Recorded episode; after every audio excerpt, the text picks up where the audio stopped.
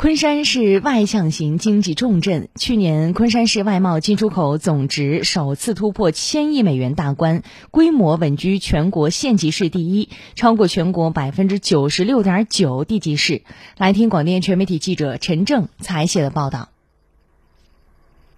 牧田株式会社是全世界最大的专业电动工具制造商，企业生产的电动工具在欧美市场受到广泛欢迎，产品订单量不断增加。二零二一年，位于昆山开发区的牧田中国有限公司进出口值达到八十七点五亿元，同比增长百分之七十五点八。公司销售支援部副经理孙贤。两天的产量就能把我们公司的成品仓库塞满，也就是说，两天之内如果不出口的话，那我们就没法再生产。数据显示，二零二一年昆山外贸进出口总值一千零六十六点一亿美元，同比增长百分之二十二点八。昆山海关统计分析科科员钱志军：我市进出口规模逐季度攀升，由一季度的两百二十二点三亿美元扩大至四季度的三百三十二点九亿美元。